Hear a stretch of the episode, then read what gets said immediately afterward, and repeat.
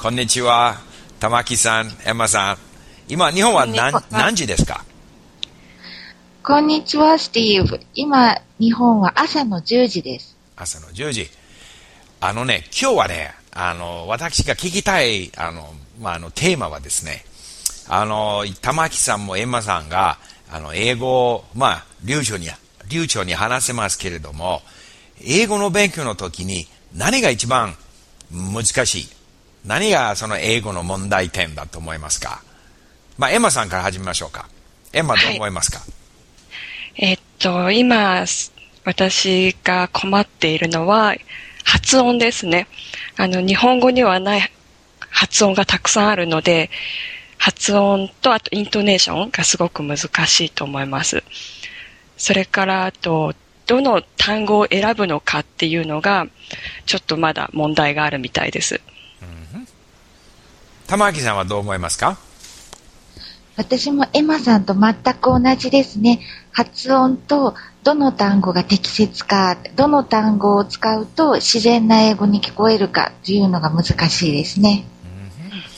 えー、この問題はですね、これは英語のその英語だけ、英語だから難しいと思いますか？それとも、まあ、どのその言葉でも、どの外国語でも、やはり、まあ、発音とか、そのどのこの単どの単語が、えー、適切かという同じような問題があるんじゃないですかどうなんでしょうか？エマさんあると思いますね。特に、あの、英語を喋ってる人が日本語を喋ろうとすると、イントネーションが結構難しいみたいですね。そうですね。うん。玉木さんどう思いますか？どう思いますか？それ英語を、英語だからこういう問題があるんですか？そうですね。発音と自然な単語っていうのは、どの言語も共通する難しさだと思います。特に発音は自分の母国語とどの程度異なった発音をするかというので難しさは違ってくると思います。で、えエマはね、この、じゃこの発音の問題を、その、まあ、えー、克服するためにはね、何をどういう練習、どういう勉強の仕方を使ってますか？えっ、ー、と、自分の発音している姿を鏡で見て、あの、練習したりとかしてますね。すごいですね。昔あの、英語のチューターをしてくれた人がいて、お友達で、その人がそのやり方を教えてくれました。鏡を見ながら発音する。そう。それで発音が良くなるんですか？あの、まず、本当のね、あの、英語を喋る方の発音している姿を見て、それとできるだけこの舌の使い方とかを同じようにして発音、その一つの単語ずつ練習していくっていうやり方でやってます。まあ、すごいですね。玉木さんはどうですか？私は、うん、あの、特別なことは特に何もしていないんですけれども、うん、あの、話すときにゆっくり話すように、あの、発音に注意して話すように気をつけています。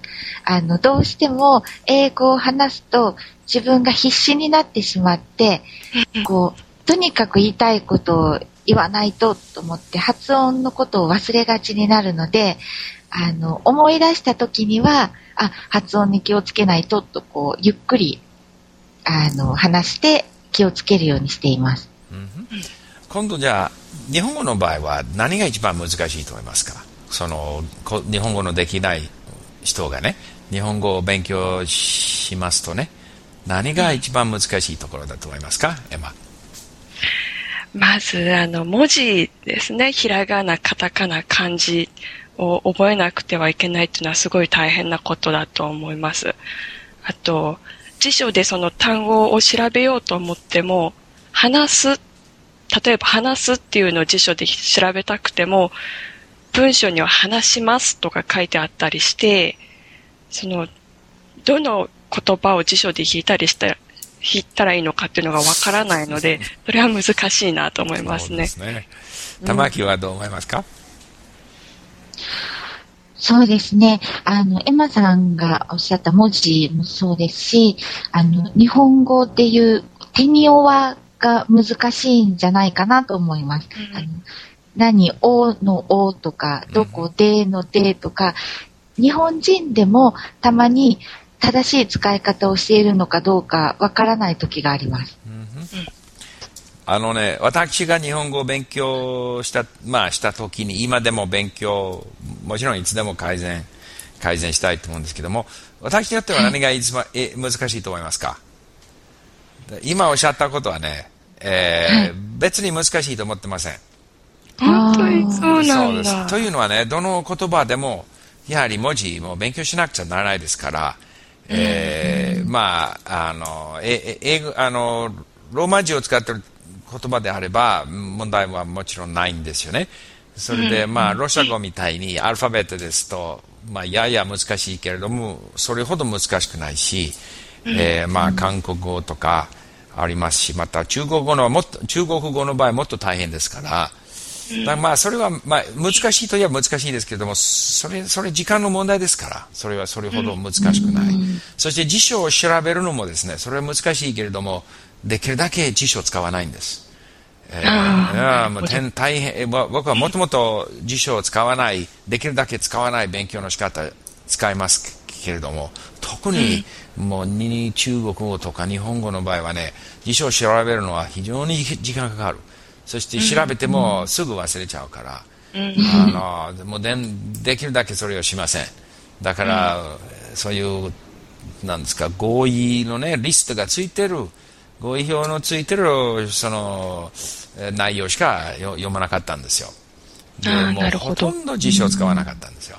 それもリンク開発したのもですね、それがやはり辞書を使いたくないために、できるだけ、だから、そのコンピューターでね、まあ、読んで、うん、えー、合意をどんどん、まあ、増やしていこうと。日本語で難しいのはですね、あの、はい、日本、あの、例えば、ああの発音でもですね、日本語にない音がね、発音が英語にある。だから難しい。だからに、英語にないその構造がですね、えー、非常に難しい。もう慣れにくいわけですよ。例えば、日本語の場合は、やってあげる、やってもらう。ね、このやって、それで方向によってやってあげます、やってもらいます。だからこの方向付けと同時に今度、その丁寧度も入ってくるわけですよ。やって、まあ、差し上げるとか、やっていただくとかね。だから、その辺が一番難しい。これがどんなに勉強してもなれませんよね。この方向付けと、そうですね、丁寧度。だから、いつ、いそのど、どれを使うか、えー、そして、あの、分かってても、話、話すときには、それ自然的に、ね、まあ、出てこないんですよね。もう、慣れてませんから。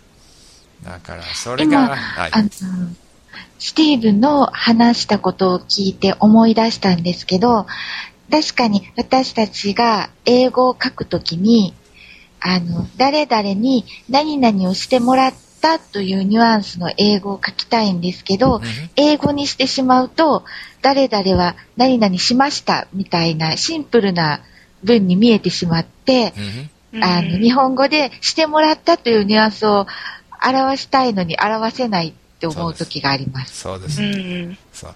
それで多分、なんか英語がちょっと失礼じゃないかとか、思うんじゃないですか。思いますね。よく思う。思いますよね。そうです。よく思います。まあ、しかし、それが言葉の面白さでもあるんですよ。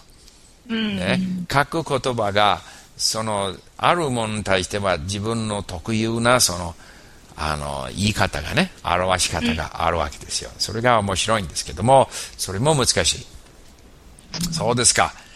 あの、そしてこの、あの、あの、ね、あの、何々に、えー、A を、その他ですね、それも確かに、あの、最初はね、難しい。だけども、慣れてくると、あの、当然、間違えますよね。だけども、どんな言葉でも、あの外国の言葉を話すときには間違いますから、だから100%いつも、あの、正しく言わなくてもいいんですよね、私は。だから、2が A になったり、A が2になったり、がが和になったり、構いません。あの、できるだけ、まあ、ね、慣れたらできるだけそのミスが少ないように、だけども、そんなに気にしないんですよね。だから確かにミスしますよ。あ、もう一つね、あの、日本語を勉強し始めた時に、私が非常に難しいと思いましたのは、あの、で、それどの言葉でも、始める時はそう、いつもそう思いますけども、非常に言葉が似てます。わかりました、変わりました。だから、似た、私、最初、その、全然、あの、経験のない、本当の、始まってる人にとってはね、もう言葉がみんな似てます。